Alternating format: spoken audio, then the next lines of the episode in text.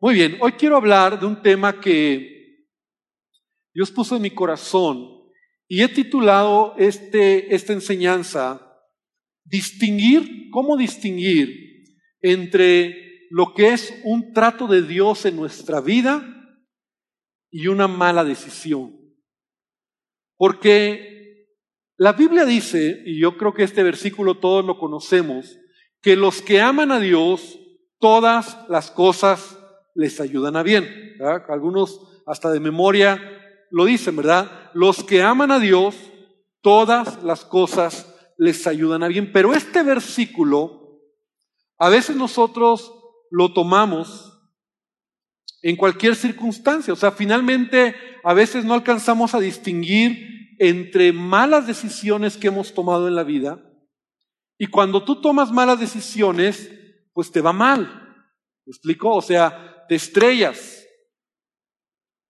sufres, padeces, pero aún cristianos o como cristianos estamos tomando malas decisiones y todavía decimos, bueno, todas las cosas ayudan para bien. O sea, como diciendo, en esto aún Dios me va a ayudar.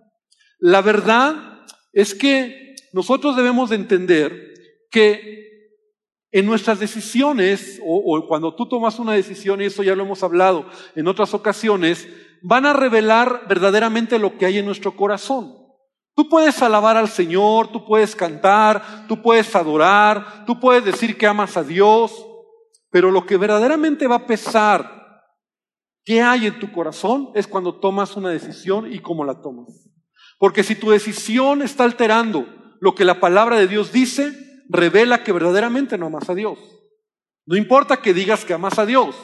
Si te, te ponen semáforos rojos y te dicen, no hagas esto, no está bien, esto es pecado, esto no te va a ir bien, y tú dices, no importa, yo lo voy a hacer, no importa, ah, yo no interesa, entonces revela que verdaderamente en tu corazón no hay un temor a Dios.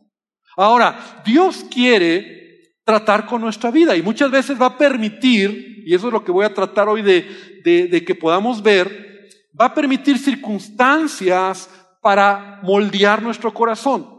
Pero es muy diferente los momentos donde Dios nos lleva por circunstancias dolorosas, circunstancias donde Él quiere quebrantar nuestra vida, de momentos donde tus malas decisiones te hacen estar en ese lugar. Recordamos todos, por ejemplo, la vida de Job. Job, este hombre que de repente, ¿verdad? Dice la escritura, y es tan, tan revelador este libro porque nos enseña que Dios tenía un propósito en Job.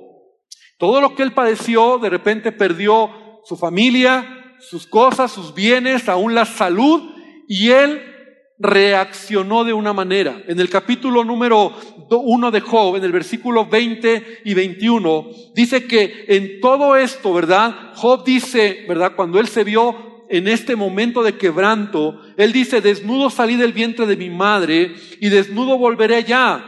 Jehová dio y Jehová quitó. Sea el nombre de Jehová bendito. En todo esto, mira, dice, no pecó Job ni atribuyó a Dios despropósito alguno. O sea, Job aceptó el trato de Dios. Y Job sabía que no era porque él había hecho cosas malas. O sea, Dios quería trabajar con el corazón. Pero Job amaba a Dios. Dice de hecho la Biblia que él era un hombre justo. Pero tenía Dios que tratar asuntos del corazón en la vida de Job. Pero la esposa de Job, ahí mismo en el, o más adelante en el capítulo 2, que también perdió hijos y perdió bienes y perdió todo junto con su esposo Job, fíjate lo que ella dice. Entonces le dijo, Job 2.9, entonces le dijo su mujer, ¿aún retienes tu integridad? Maldice a Dios y muérete. Es muy interesante, mismo problema, diferente reacción. Mismo problema, los dos tenían el mismo problema, lo perdieron todo. Es más, Job hasta la salud, pero la reacción fue diferente. Porque cuando tú no entiendes que a veces Dios va a tratar con tu vida, tú te puedes amargar. Tú te puedes enojar con Dios. Tú puedes decir, ¿por qué me pasa a mí esto? Cuando es parte de lo que Dios quiere hacer en tu vida. Pero cuando tú haces algo que ha sido una mala decisión, es muy diferente. Y quiero regresarme entonces un poquito, ¿verdad? No todo quebranto en tu vida tiene un origen en Dios. Tienes que diferenciar, tenemos que diferenciar Hace algunos años, y lo he platicado a lo mejor, tuve la oportunidad de ir con algunos hermanos de aquí de la iglesia. Todos los sábados íbamos al reclusorio Oriente a predicar el Evangelio, ¿verdad? Todos los sábados íbamos y es una experiencia muy interesante entrar al reclusorio. Íbamos al reclusorio Oriente y llevábamos ayuda y yo iba y predicaba que realmente adentro hay iglesias, ¿verdad? En los reclusorios hay iglesias, hay pastores en los reclusorios y la iglesia en los reclusorios es una iglesia bien prendida. No tienes idea, tú, tú llegas ahí, según tú vas a ministrar y acabas ministrado, ¿no? Porque todos están prendidos y alabando y los presos, ¿no? Están ahí los que se han convertido este, predicando y, y leyendo la palabra. Entonces, cada sábado íbamos a predicar pero era interesante porque cuando yo hablaba con los presos, con la gente, que muchos de ellos ya eran cristianos, muchos me decían, bueno, pastor, la verdad es que Dios me tiene aquí.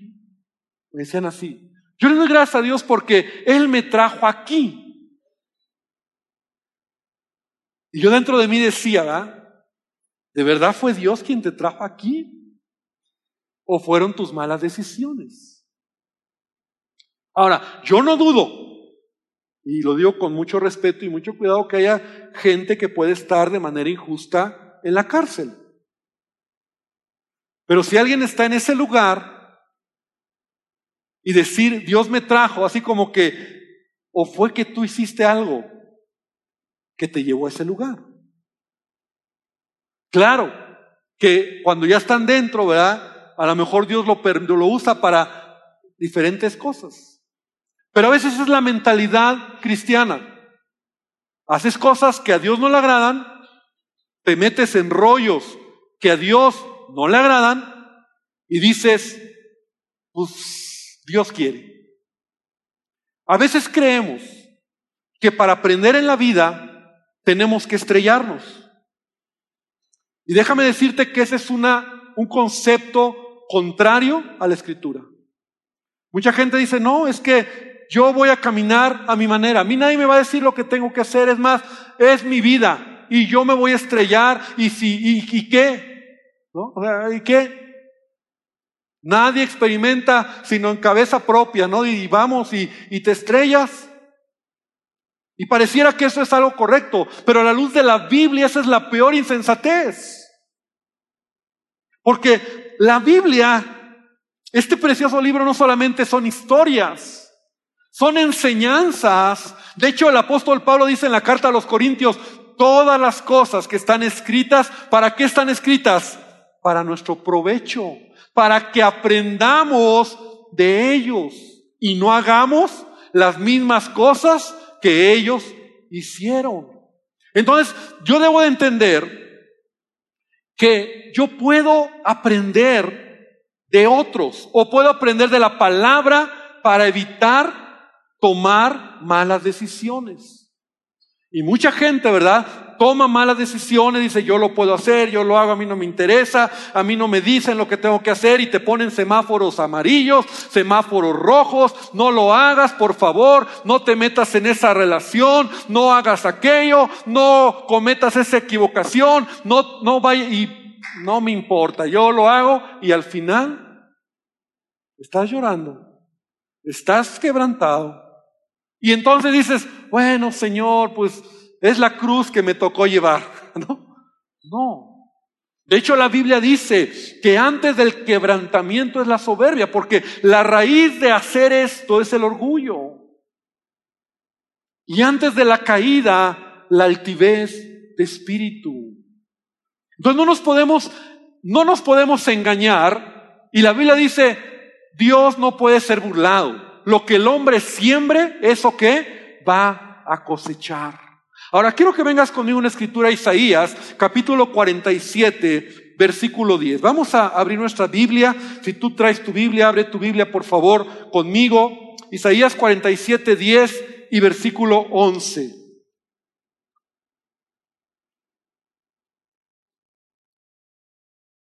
Dice de la siguiente manera, ¿ya lo tienen? Amén. Muy bien, aunque está en las pantallas, pero si tienes tu Biblia de papel, mucho mejor. Y, y, si subrayas, pues ahí ponla como una escritura que puede bendecir tu vida. Fíjate lo que Dios le está diciendo al pueblo de Israel. Porque te confiaste en tu maldad, diciendo, nadie me ve. Tu sabiduría y tu misma ciencia te engañaron. Y dijiste en tu corazón, yo y nadie más. Esa es la actitud del que toma malas decisiones. Al fin nadie me ve. Al fin es mi vida. Al fin yo hago lo que quiero. Y sigue diciendo Dios. Pues sobre ti, dice, y, yo y nadie más, yo y nadie más, punto. Vendrá pues sobre ti mal, cuyo nacimiento no sabrás, y caerá sobre ti quebrantamiento, el cual no podrás remediar, y destrucción que no sepas vendrá de repente sobre ti. Las lágrimas que se derraman por decisiones contrarias a la palabra de Dios son muy dolorosas. El dolor, el quebranto es muy fuerte. Y no podemos nosotros decir, bueno, es que es parte de lo que Dios quería en mi vida. No. Porque insensatez es que tú te estrelles cuando Dios te ha dejado su palabra para que tengas sabiduría en tomar buenas decisiones. Debemos de aprender a tomar decisiones correctas. Hay cosas que tienes que aprender sin vivirlas, ¿verdad? Nunca fue necesario, no es necesario que tengas un divorcio o que estés al punto de divorcio para aprender a amar a tu esposa. No es necesario que hayas pasado por deudas para aprender a administrar tu dinero. No es necesario que te corran de un trabajo para que aprendas a ser diligente. No es necesario pasar por cosas difíciles cuando la palabra de Dios te da sabiduría para corregirlo o para hacerlo mejor. Amén. Y nosotros debemos entender que caminar de, este, de esta manera no es que Dios quiere llevarnos por ahí. El dolor y el quebranto en esta clase de, de sufrimiento, de decisiones, ¿verdad? Es muy fuerte. Hace algunos años, estaba leyendo una revista cristiana y, tenía un artículo que me jaló. desde el título me llamó la atención, la atención y el título decía, Pasos para sufrir en la vida. Así decía, era una revista cristiana y decía, Pasos para sufrir en la vida. Y en letras chiquitas decía, si usted obedece lo que a continuación va a leer y lo cumple al pie de la letra, prepárese para una vida tormentosa y desdichada. Entonces, me llamó la atención y dije, a ver, a ver qué, cuáles son esos pasos, ¿verdad? ¿Cuántos quieren oír esos pasos? Claro que es irónico, es algo irónico lo que voy a hablar, pero, que, pero quiero que veas lo siguiente. Entonces, primer punto era, haz todo en desobediencia. No hagas caso a nadie, que nadie te diga lo que debes hacer ni tus padres, ni tus maestros, ni tus autoridades. Nadie te dice cómo hacerlo. Son pasos para vivir una vida desdichada. No le hagas caso a nadie. Número dos, no pidas consejo.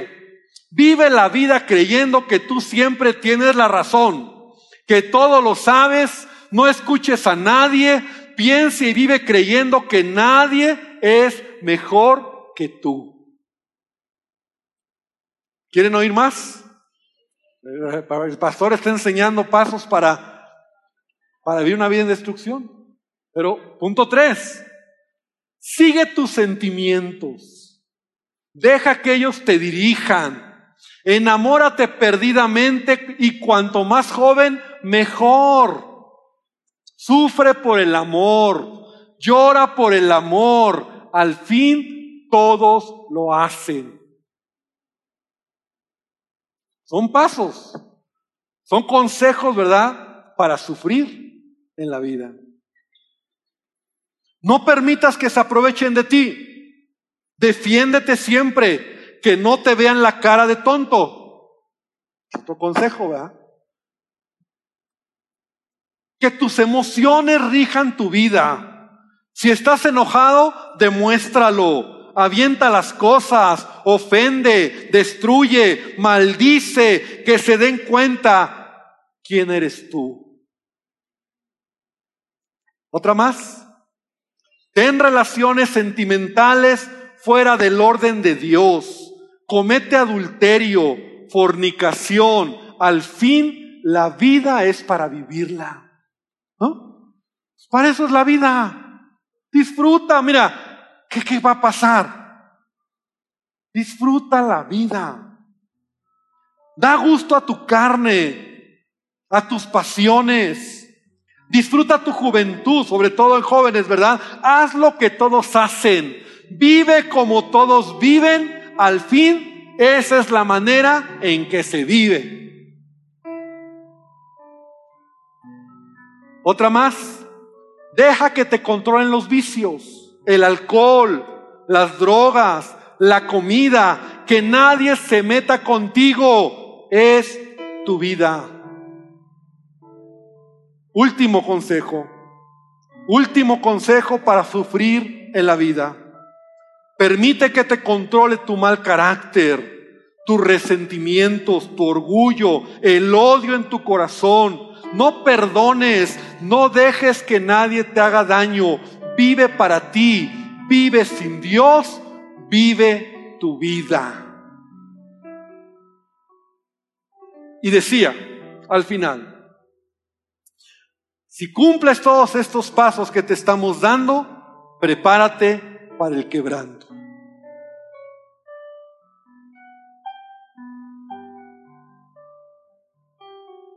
Cuando nosotros no entendemos que la vida se trata de tomar decisiones correctas, podemos estar haciendo de nuestra vida o podemos estar decidiendo en nuestra vida mal y pasar dolor y pasar quebranto. Pero cuando tú estás en este lugar en quebranto y en dolor a causa de tus malas decisiones, no, no vengas a decir, Dios, eres tú el que me ha puesto aquí. Más bien Dios te suelta y te dice, yo ya no puedo hacer nada, eres tú el que tienes que corregir. Porque yo te he dejado mi palabra para que tengas sabiduría en decidir correctamente. Amén. El Espíritu Santo está en ti. Jesús dijo, el Espíritu Santo les va a guiar a toda verdad. El Espíritu Santo te va a enseñar la verdad, te va a mostrar el camino. La palabra de Dios va a alumbrar tu camino cuando verdaderamente tú amas a Dios y quieres hacer la voluntad de Dios. Pero cuando tú dices, sí, está la palabra, pero, pero mi decisión es, mira, es que, mira, hijita, no hagas esto porque te va a ir mal. Mira, hijito, por favor, no lo hagas. Ay, papá, tú, a mí no me di. Y te estrellas y luego estás llorando y luego pierdes cosas, pierdes dignidad, pierdes tu pureza, pierdes propósito. Y luego, ay, Señor, ¿por qué me pasa esto? Dice, no, o sea, eso tú lo decidiste. Porque rápidamente ahora te voy a hablar de lo que, lo que sí viene de parte de Dios. La palabra de Dios dice en 2 Corintios 7:10, la tristeza que según Dios produce arrepentimiento, pero la tristeza del mundo produce muerte. Ahora, ¿cómo sabes que aquí tú estás colocado? Porque no sales. Cada vez estás peor y peor y peor y peor. Porque cada decisión te lleva a una situación cada vez más dolorosa, hay tristeza y soledad, eh, que quieres morir, te quieres quitar la vida, ya perdiste la brújula, ya no sabes qué sigue, estás en una condición mal. La tristeza del mundo produce muerte, pero hay una tristeza, hay unas lágrimas, hay un dolor, hay un quebranto que produce vida y produce arrepentimiento. Y ese es el que quiero los últimos minutos hablarte. Y eso es el trato de Dios a la vida de nosotros. Y te voy a poner algunos ejemplos. David fue quebrantado por Dios muchos años a través de Saúl cuando lo persiguió para tratar de matarlo. Sabes, David tuvo que huir. David tuvo que llorar, derramar lágrimas muchas veces. David tuvo que pedirle a Dios fuerza, porque él estaba siendo acosado para que Saúl lo iba a matar. Pero ¿sabes cuál era el propósito de Dios en todo eso? Formar el carácter del futuro rey de Israel, formar el carácter de un hombre que iba a ser un hombre capaz de dirigir una gran nación, un guerrero que se iba a levantar para representar a la nación de Israel. Y Dios trabajó con él en medio del dolor y del quebranto. Pero cuando David en su mala decisión pecó con Betsabé y adulteró y mató al esposo y fue un homicida, en sus malas decisiones David perdió su familia y perdió el reino. Esa es la diferencia entre quebranto de Dios y malas decisiones que te llevan a la destrucción. Porque el quebranto de Dios te va a forjar, el quebranto de Dios te va a formar, el quebranto de Dios tiene el propósito de hacerte mejor y de levantarte como hijo y como hija de Dios. Sí te va a doler, pero al final hay un fruto apacible de justicia, como lo dice la Escritura. Amén. Dar un aplauso al Señor, porque ese es el propósito de Él en nuestras vidas. Abraham otro hombre que por 20 años fue quebrantado por Dios. Le dijo, vas a tener un hijo. Y pasaron 20 años. Y en 20 años Dios formó la vida de Abraham, su fe, su esperanza. Y alguna vez hablaba de ese pasaje donde en esperanza y contra esperanza Abraham, Abraham se levantó y mira, en 20 años Dios forjó el hombre, el padre de la fe, un hombre que fue forjado.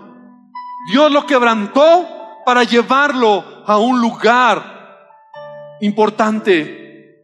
Pero el día que Abraham en ese proceso decide, o la esposa de Abraham, Sara, le dice a Abraham, mira, yo creo que ya se tardó Dios, ven con mi sierva, ten un hijo mete la pata, ¿verdad? Y nace Ismael. En ese momento Abraham tiene que sufrir el dolor de Sara, los celos de su esposa y Agar, la madre de Ismael, tiene que correr al hijo que también amaba, a la esposa y todo un relajo que se armó, ¿verdad? De dónde vienen los ismaelitas a causa de la desobediencia y de las malas decisiones de Abraham.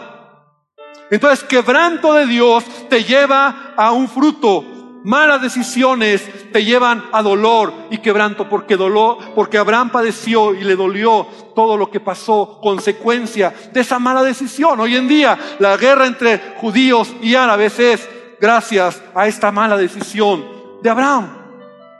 Moisés fue quebrantado por Dios por 40 años en el desierto. En 40 años Dios trabajó en la vida de este héroe, de este líder, de este hombre que iba a sacar a Israel de Egipto.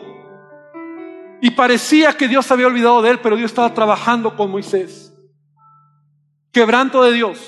Pero cuando Moisés un día ve a un hombre egipcio maltratando a un hebreo, Moisés va y mata al egipcio.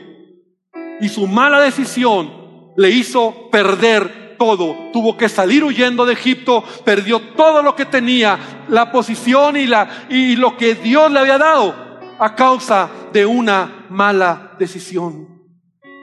Podemos ver entonces que si hay momentos donde Dios va a tratar con nuestra vida, pero va a ser porque es parte del propósito para perfeccionar nuestra vida.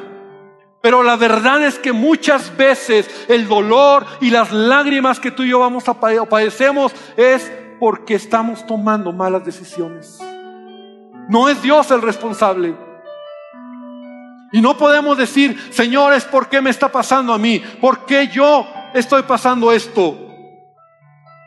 Y lo que quiero esta tarde es que hoy podamos ser muy honestos con nosotros mismos y con Dios. ¿Por qué lo sabe? Y a veces nosotros somos los que nos estamos engañando. Porque en la palabra está la sabiduría para tomar buenas decisiones. Y no, y no digas que a ti no te va a pasar. Y no digas que a ti no te va a suceder. Porque la Biblia dice que lo que el hombre siembra, eso va a cosechar. Dios no puede ser burlado, ¿verdad? Y tampoco nosotros nos podemos engañar y decir, no, a mí no me va a pasar. Voy a probar y a ver, y, voy a salir librado. No vas a salir librado. Porque una mala decisión que está fuera de la palabra de Dios te va a traer dolor, llanto, quebranto, pero no el quebranto que Dios quiere para forjar tu vida. Ese es de gratis y ese te va a costar y ese es, es difícil. Yo quiero esta tarde que reflexionemos. Yo quiero que esta tarde podamos verdaderamente poner en nuestro corazón una balanza. ¿Estoy haciendo lo que Dios quiere?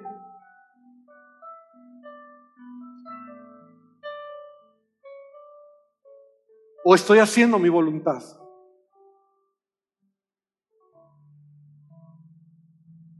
Yo no dudo que aquí haya en el auditorio personas que estén pasando por un trato de Dios. Y mi palabra para ti es, si viene de Dios, Dios te va a dar la fuerza para salir y salir perfeccionado, porque el propósito de Dios siempre será perfeccionar nuestra vida. Porque juntamente con la tentación, con la prueba, dice la palabra, viene la salida. Y también viene la fuerza para salir en medio de la prueba. Pero te estoy hablando de esas pruebas o esas quebrantos, no pruebas, quebrantos que son da gratis por malas decisiones. Quiero invitarte a que inclines tu cabeza. Yo quiero invitarte a que hoy podamos orar y esta tarde podamos pensar en dónde estamos colocados.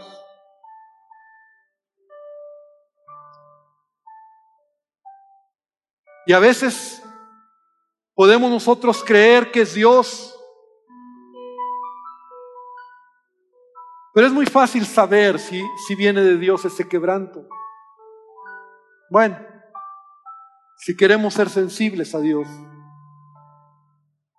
la manera es que no encuentras la salida. La manera es que todas esas lágrimas te llevan a la depresión, a la soledad, a deseos de no seguir adelante. Esas decisiones que has tomado te han llevado a situaciones de ya no querer seguir avanzando. Entonces tienes que ser muy honesto y venir a Dios y decirle, Señor, he metido la pata, me he equivocado. No puedo esperar que tú hagas algo mientras yo siga decidiendo mal. Hoy es una palabra para ti que tienes que detenerte y cambiar. Porque esa tristeza que tienes, que no es según Dios, va a producir muerte espiritual a tu vida. Va a producir sequía, va a producir soledad, va a producir falta de propósito.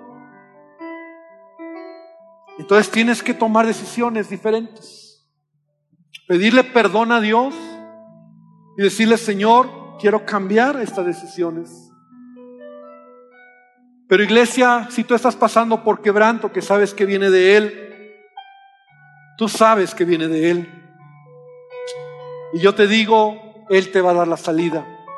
Humíllate y deja que Él te enseñe, porque a lo mejor Él está tratando con tu corazón. Él está tratando con áreas en tu vida que todavía no has sometido.